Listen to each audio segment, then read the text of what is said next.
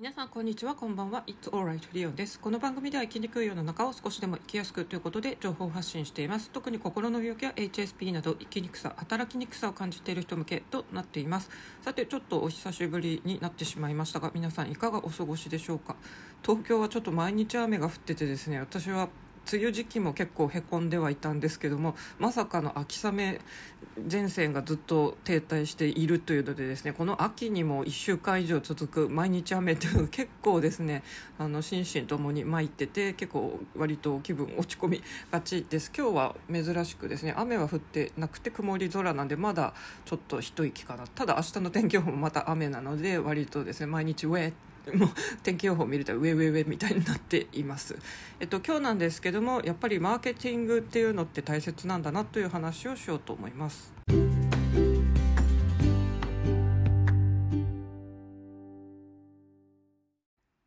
さてちょっとですね放送の間が空いてしまいましたちょっと日々ですねあの家賃の支払いとかどう、うんと、やり過ごせばいいのかなっていう金策に走り回っていたというちょっとお恥ずかしい話というか、まあ、貧困暮らし真っ只中という感じなんですけども今日はですねあのやっぱり物を売るっていうのはマーケットを意識してきちんとマーケティングをやっておかないとダメなんだなっていうのを強く感じたっていう体験を話そうと思います。最近本をまあ、私よくちょこちょこ本を買ってるんですけども買った中でですねそのマーケティングについて考えさせられた本が2冊あります。と転職の本とあとはと経済的なと分野の話で1冊目がですねメンタルが弱い人は転職副業で人生を変えるということでですね転職系の話です。でこちらはですね私この方の YouTube の動画をよく見てたんで最初本を見た時気づかなかったんですが帯のとこにですねそのメガネ転職コンサルタント YouTuber って書いてあああの人かメガネコンサルの人いたよなっていうのであのあこの人の動画結構見てたわっていうことで後から気づいたんですが、まあ、YouTube でもそういう転職コンサルやってる方が書いた本です。でもう一冊が「お一人様のお金の増やし方」ということで、まあ、こう書かれているからにはまあシングルの私と同世代ぐらいのですね女性をターゲットとしているというのが分かりますよね。まあ私はこの本当にタイトルのところに当てはまってるんでまさに手を伸ばして購買にまで至ったということでですねまあ、世の中に転職本もこのお金を増やすっていう本ももう山ほど溢れてるわけですよね。で私は転職の本とか特にですね自分が転職本当に20社以上してるので あの日々悩んでる話なんで結構あの本屋で出たらすぐに興味あるのは買ってますね。なので結構ほとんど読んだことがあるんですけども今回この本をですねそこであえて選んでと実際買ったまでにこう至らせた決め手っていうのはやっぱりですね今回メンタルが弱い人向けの転職とか副業の話っていうのでですね、まあ、ここきちんとターゲッティングがされてるんだなっていうのを、まあ、買ったことを振り返ってみるとちょっと感じたんですよね。で実際読んでみたらですねこのメガネコンサルタントのあの実際 YouTube の動画の方はですねメンタルが弱い人向けって話はほとんど私はそんなに見たことないんですよ一般的な転職の話だったんですよねでなんでこの人が急にこのメンタル弱い人向けにっていう本を書いたんだろうって思ったんですが逆を言うと転職本なんて山ほどあるんで今回はメンタル弱い人が手に取るようにっていうのでマーケットを意識してのこの範囲を狭めたんだろうなというのは買ってから気づきましたね。で、まあ、この方がですねよく最初から HSP の人の転職コンサルタントやってますみたいに強く訴えてるんだったらですね動画とこの本のタイトルが一致するんですがこの方ほとんど一般の人向けの転職の話が多かったんでですねあんまり HSP とかメンタル弱い人とかそういう心の病気障害者の人っていうのはほとんど話出てなかったので、まあ、これ明らかにですね差別化を図るにあえてメンタル弱い人っていうのを名打ったんだろうなっていうふうに感じました。でこの本はですね前半はあの一般的な転職の話後半がですねちょっと HSP の人についての話とかがあるんでですね結構転職系と HSP とかメンタル弱い人向けの話と半分ずつに分かれてるかなと思ってこの本の良かった点は、まあ、HSP っていうのは病気じゃなくてその人の個性とか特性であるよっていうのをそこきっぱりと書いてた点は私は評価したいなと思います。よくこれ勘違いしてですね本当に私 HSP だからって言ってその後ろの略されたところにはだからからなんか私できないこともいっぱいあるけどそこら辺は理解してくださいねっていう結構他者にですね私を分かってね私ちょっと特別なのよみたいなですねちょっとあの自称 HSP とかの人とか、まあ、もう通用しないと思うんですけど自称アダルト・チルドレンとかこの実際にですね私障害者手帳を取得する時に本当に世界の障害分類っていう表なんかいろいろあるんですよ2つぐらい有名なのが、まあ、そこにはですねこの HSP とかアダルト・チルドレンっていうのは病気としては載っていないんですよね。これはあくまでこういう性質ですよっていうのであのかつてはちょっとアダルト・チルドレンが人気になってたし最近はこのハイリーセンシティブ・パーソンというのが、まあ、アーロン博士っていう方が提唱してですねみんなこれに当てはまるよっていうんで、まあ、今 HSP の本を書けば売れるぞみたいな感じで山ほど出てきてますけども、まあ、そういう感じで実際に病気でもないですし障害者手帳をこれで取れるわけでもないです。これは私は実際自分で障害者手帳まで取るほどのメンタルの病気を抱えてたからでそこを一緒にしてですねなんかそううつ病の人とかが私障害者手帳を持ってて働くのが困難ですっていう就労者支援の人に相談するのと私 HSP でいつも仕事続かないんですって言っててなんか余ったれてる人をあの一緒くたにはされたくないなと思ってたんで私はここをはっきり本で書いてたのは目新しいかなと思います。ただですね転職とその HSP ってこの人がいつもあの強く訴えてたわけではなかったのでですねそこはちょっと売るためにあえてこうしたんだなっていうのが見えちゃったかなっていう感じがしました。2冊目の本に行きます「お一人様のお金の増やし方」という本ですけどもまあお一人様今は独身者が増えているということでですね多分中年世代で本当に私のように結婚しない未婚の人っていうのは多いのかなと思いますけどもそれでもこの「お一人様」という言葉自体はやっぱり過去にこの言葉が生まれた背景とかを考えると女性向けですよね。あんまり男性でお一人様って言われなくないですかね。で帯にもですねやっぱりあのシングルマザーとかが書かれてるのであこれは男女どっちをターゲットにしてるかっていったらやっぱり女性かなっていう気がしていますね。で実際私は、まあ、あの該当するのでこう手に取って読んでみました。であのこの人のお金の増やし方っていうのは、まあ、例えば FX とかアフィリエイトで私はあのうまくいきませんでしたってことからですねこの人は物販っていうのを強く進めてて特にメルカリを進めています。でまあそれでですね今そういう人たちをこう育てる立場になって生活がまあ、豊かになりましたという体験談とともにいろいろメンタル的な話も書かれてますが、まあ、私の感想としてはですね、まあ、こういう本って本当に私はあのさっきも転職本もそうですがやっぱりこのお金の増やし方的なの結構読んでるんでですね、まあ、割とまあここの本からですねこれをやってめちゃくちゃじゃあ人生変わるかっていうとそうではないなというか他の本と割と同じような内容かなっていうのがあります。で他の本は割とですねこうクリエイティブ系で増やしていこうっていうのがあって私はですね この本を買う前にも最近は本当にですねオンラインサロンとか Kindle Amazon で稼ぎましょうとかですね。まあ、なんかネット一つでできる一人企業みたいのを山ほど読んできたんですよね。やっぱり私自身も今あるのがネットとパソコンぐらいしか資本もないのでですね、まあ、それでできるならということでいろいろ見てますがこの方はですねちょっとそことは変わってネットではなく物販まあネットというのは結局メルカリなんでネット回線使いますけども、まあ、メルカリを主にプッシュしてますがまあ、ただですねツッコミを入れたいとしたらじゃあメルカリでどうやって稼ぐのかっていうノウハウまで書いてほしかったなっていうのがあります。この方ですねかなりひたすら物販メルカリっていう言葉でやりましょうっていうのでそればっかり書いてるんですが正直ですね多分これを手に取った人って具体的に何をしたらどれぐらいまあいけるのかなっていうのを知りたくてこの方の場合はですね最初3万10万30万っていう一応金額が分かれてたんでそこはですねじゃあ10万メルカリであの利益が出るまでやりましょうみたいなのはいいんですがじゃあその10万利益を得るまでにメルカリで一体何をすればいいのっていうのはまあとってもざっくり正直な話を言えば、まあ、どこかから安く仕入れてちょっとだけ利益を込めてで定価を自分で決めて売るみたいなまあ普通に商売の話なんですよね。まあ、そこでたまたまメルカリっていうのを出してるかなっていう意味がとあります。でやっぱりこの本私が実際買ったのはなぜかっていうとこのお一人様っていう女性のこう独身の人にターゲットを絞ってるからっていうのがありますよね。まあ、転職の本もこのお金稼ぐ系の本もですね、まあ、山ほど本当に本いっぱいあるのでじゃあその中でどうやってそれを手に取ってもらって、まあ、ただパラパラっと見てですね終わる本もあれば私のように今回実際家帰ってとじっくり読んでみましょうっていうふうに購入されるかの決め手っていうのはやっぱりさっきの1冊目の本だとメンタルが弱い人向けだったっていうのと2冊目がこのお一人様のお金の稼ぎ方っていうのが分かるんだろうなっていうのでですね、まあ、このターゲットに私が見事に合致してて実際ま買ったということでですねまあ、商売事ってやっぱり本当にマーケティングのこのターゲットを決めるっていうのがすっごい大切なんだなっていうのを 自分で買った目線から振り返ってみて感じました。で私ちょっとですねあの普通にコンサルタントをやってる方で個人でやったら何十万もあのお金かかる方の、えーと、ちょっと講談みたいのを聞きに行った時それはですね話を聞くのに結構なお金がかかったんで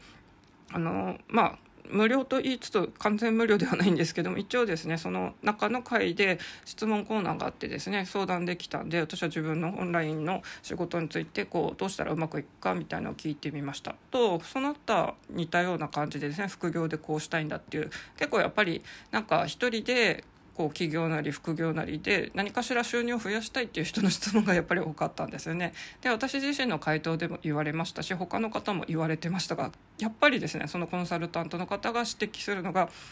あなたの顧客のターゲットってどこですか？そこはっきりしてますか？っていうのがすごい強かったんですよね。あと例えば今日、えーと、ボイシーでハルさん、まあ、ワーママハルさんの放送でも言ってましたけども質問回答のコーナーでですねこうブログをやってみたけどいまいち伸びないんだって話で私も最近ですねそのマーケティング感覚っていうのは割と頭に入れてたんでその質問聞いた段階でですねこの人自分が単にブログを書いてるっていうことしか書いてないけどこの人は誰向けに書いてるんだっていうのを疑問に感じたらやっぱりハルさんの回答もですねあなた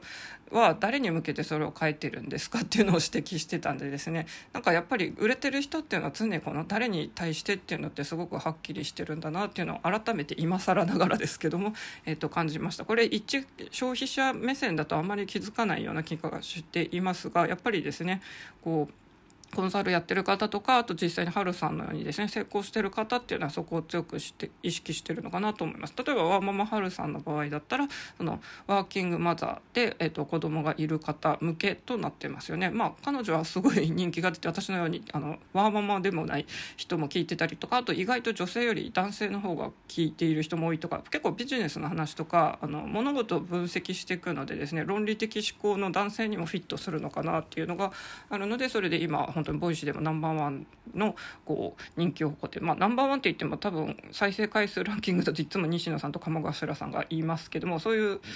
あのなんかインフルエンサーとか芸能人とかじゃなくてですね本当にいち無名な人が成功したっていう話だと一番ボイシーの中ではやっぱりワーママハルさんって上がるのかなっていうのでちょっとあのマーケティングっていうのを意識しないといけないなっていうのをちょっと感じました。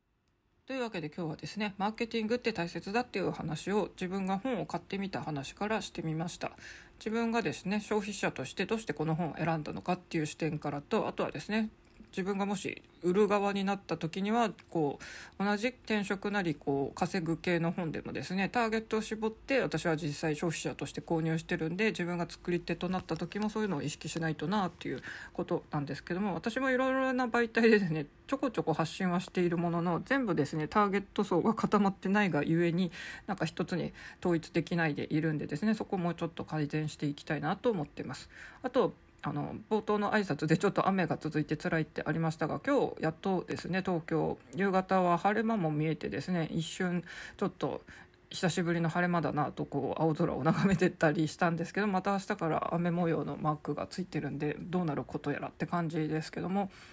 本当にやっぱり住んでるところの環境とかによっても人のこの生活とか性格も変わるものだよなって感じています。私は本当に40年間ずっと札幌に住んでてまあ基本ちょろっとタイで住んだこともありますがずっと札幌にいました。で本当に40代半ばでですね埼玉県に転職で移ってきて、まあ、今は東京っていうまだ本当に関東暮らし3年経ってないんですよ。で割とこう40代とかの遅めの時期に結構まあ、地方都市からこう都会というか中心部本当に東京に来るとかですね結構レアなタイプだなと思っていますが、まあ、私の考え方の基準はやっぱりずっと札幌中心の考え方でですねあの今は私は都民ですけども基本気持ち的にはですね札幌在住の札幌市民という観点でいますね。逆を言うと私は今なんかなぜ自分が東京にいるかっていうのもですね 不思議な感じがしています。が、まあ、東京は東京でいいこともいっぱいありますしただですねあの気候的にはやっぱりその梅雨が長いっていうのであの6月7月辛いなと思ってますしあと札幌はですねほとんど台風の影響ってないんですよね。なんでこっちに来てからはですね本当に台風ってすごい影響が出るんだなっていうのを改めて知りました。私が特に最初に台風を体験した年っていうのはですね多分9月の半ばにあのもうめちゃくちゃ大きい今までにないのが来るからあの多分 JR とかもあの時止まったのかっていうぐらいのかなり本当にあの国としてもですねそういうのをなんかいろいろ取り組んでで結局ですねあの水を買っとけっていう話がなんか流れて私もそのニュースにちょっと遅ればせてコンビニとかスーパー行ったらもうペットボトルの水がですね本当お店から消えてたぐらいのやつでそれが初めての台風体験だったんでもうびっくりしましたあのベランダになんか出してる人は全部家の中入れてくださいとか言って札幌だとですねそのベランダに物出しといて吹っ飛ぶなんていう台風被害はほとんどないんですけどもこっちはそんなのは日常茶飯事だということでですね風ってすごいんだなっていうのを感じました。の北風とかこっちの木枯らしとかって本当めちゃくちゃ強くて寒いんだなっていうのもそれも札幌にはそこに木枯らしとかなんかまあ印象がないんですよね。でもこちらの本当冬の11月12月とかのなんか強い風ってなんじゃこりゃっていうぐらい強くて冷たい風なんで、まあ、風については結構あの元土産子というかまあ土産子ってどうなんでしょう？北海道生まれっていう意味であれば私は土産子ですけどまあ北海道にしか住んだことない人がですね感じるのはその台風とか梅雨の凄さを感じますね。まあ、逆を言うと札幌はですねやっぱ雪があるので半年間はま雪があるっていう風に考えてていいと思います。で半年間はま外での活動はほぼ難しいっていうので、まあ、自転車まず乗れないっていうのがありますしまああの北陸地方とかと違ってそんなに曇ってる日とかばっかりじゃなくて札幌は結構晴れてる日が多い地方だと思いますがで関東来たらですね本当に埼玉と東京 かなり晴れの日が多くてそれはいいなっていう気がします。埼玉なんて特に日本一晴れてる日が多いということでですねあのなんか関東に来たらどうなんだろうなと思ってましたが、まあ、梅雨の時以外は本当に晴れてる日多くて特に私が印象的なのはですね やっぱり正月とか、まあ、冬ですね。雪が降らなくてしかも晴れててしかもなんだかめちゃくちゃ穏やかってことですね。そもそもあの北海道民からすると1月とかのあの箱根駅伝とか家の中ではみんなこたつに入ってですねみかんを食べながら箱根駅伝あの縁側とかに出て応援してる人もいますけども、まあ、外でまず走れることもびっくりですししかもその気候がなんか晴れてて穏やかっていうのもびっくりなんですよね。なんで関東のこう土地の利点の一つはこう晴れてて雪もなくてですねやっぱ過ごしやすいっていうのは大きいのかなと思います。まあ、それでもですねやっぱりこう梅雨とかあと私はもうホットフラッシュ持ちなんで結構湿度の高いとこ辛いなっていつも感じてるのもありますしもともと札幌は好きなところなんでまあゆくゆくはまた戻ろうと思っています。結構地方出身の人ってこれからどうやって生きていこうかなって考えた時に意外とこう U ターンとかする人も多いんじゃないのかなと思います。今日この話を何でしようかと思ったかというとまたまたボイシーネタですけども MB さんという方の放送でちょうど地方と都会のメリットデメリットっていうのは昨日放送で言っててですね。あの MB さんは新潟に30代までいたということで、まあ、私ほどじゃないですけども割とこうずっと地方に住んでて東京に出てきたタイプの人でですねやっぱり新潟愛がすごくって、まあ、ゆくゆくは東京で今仕事してるけども落ち着いたらまあ故郷に帰って故郷を盛り立てたいと思ってるって言ってたんで私も同じ感じなのでですねあの東京本当に文化的施設とかあの私美術館好きなんでこっちの美術展とか本当にもう嬉しい限りではありますけども確かにずっと住むところではないなっていうのも感じていましてまあ私友達とかはやっぱり札幌の方が多いですし。なんだかんだで、まあ、雪があるのはちょっと憂鬱ではありますけども、まあ、いろんなその食べ物を含めですねやっぱ札幌が恋しいなっていうのもあるんで、まあ、もしかしたら本当に変な話ですね、まあ、今年突然戻るのは厳しいかもしれませんが2拠点生活できたらなとは思ってるんですね。今月も本当は札幌に仕事で、えっと、行く予定だったんですが緊急事態宣言東京も札幌も出てしまったんで一旦延期しています。札幌に行ける時はあるのだろうかという気もしていますけども。そうですね。やっぱりあと雪の降る地方とか曇り雨が多い地方っていうのはですね。どうしてもこう精神疾患率高くなるっていうのはこれしょうがないのかなと思います。やっぱりですねどんなに札幌冬晴れててもですね 寒いし外に出る機会が減るのでですねやっぱりうつうつしちゃうんですよね。札幌は本当にあの人口重いですけどメンヘラ率高いなと私もあの本当ドクターショッピング含めてめちゃくちゃ精神科いろいろ行きましたけどもあの自分がそこに属してったから多いって感じるのかもしれませんけども札幌多いいなって思いますね。やっぱりあんな高緯度の都市で雪が多いのにですねあんなに人口多いっていうのは世界的にも珍しいと言われてますので、まあ、あと北欧ですね。あの暮らしは割と豊かだって言われてますけどやっぱりあの雪のこう北国雪があるっていうのとあと日光のその照らす時間が少ないことからですねやっぱりどうしてもこのうつとかの精神疾患の率が高くなるっていうのはこれもあの地域柄しょうがないのかなと思いますね。まあ、確かにですね そういう北欧とかこう雪のある地域で暮らすよりは絶対ハワイとかそういう常夏の国とかに行ってた方が明るい気分になりそうだなと思います。まあ基本南国ってあのなんかゆったりしたベヨンっていうような 音楽とかそういうなんかギターじゃないですけどああいうのをベヨンってなんか鳴らしながらですねアロハとか着たり民族衣装着てなんかゆったり暮らすみたいなイメージありますよねまあ前も話したことありますけど北国出身の気質としては多分ああいうなんかゆったりくつろぐって私は合わないんじゃないのかなと思っていますけども。あと唯一私が住んだことがあるのがタイですけどもあそこは、まあ、あの熱帯で突然スコールとかが降る地域で、まあ、基本一年中夏ですけども、まあ、ちょこっとしか住んでませんが体感としてはですねあの